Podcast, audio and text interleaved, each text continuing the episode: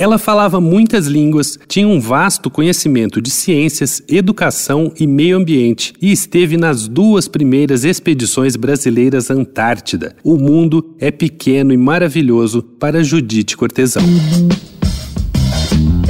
Dois pontos. Uma conversa sobre quase tudo com Daniel Almeida.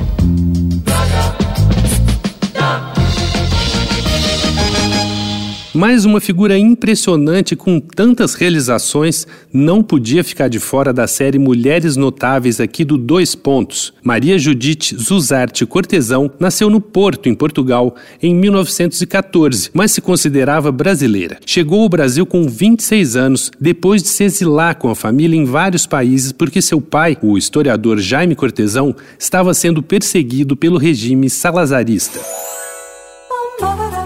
Em Brasília, dedicou muitos anos como consultora e assessora do governo brasileiro na área ambiental. Nos anos 90, se mudou para a cidade de Rio Grande, no Rio Grande do Sul, onde trabalhou no Museu Oceanográfico e na criação do primeiro programa de pós-graduação em Educação Ambiental do Brasil na Universidade Federal do Rio Grande. Além de escrever 16 livros e representar o Brasil em um monte de comissões internacionais, esteve presente nas duas primeiras expedições do país Antártida, em 1982 e 83.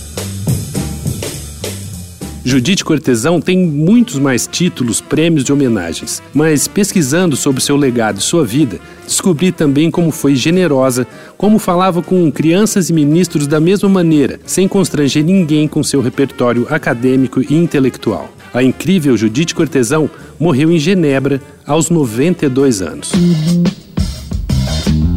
Você ouviu Dois Pontos uma conversa sobre quase tudo com Daniel Almeida.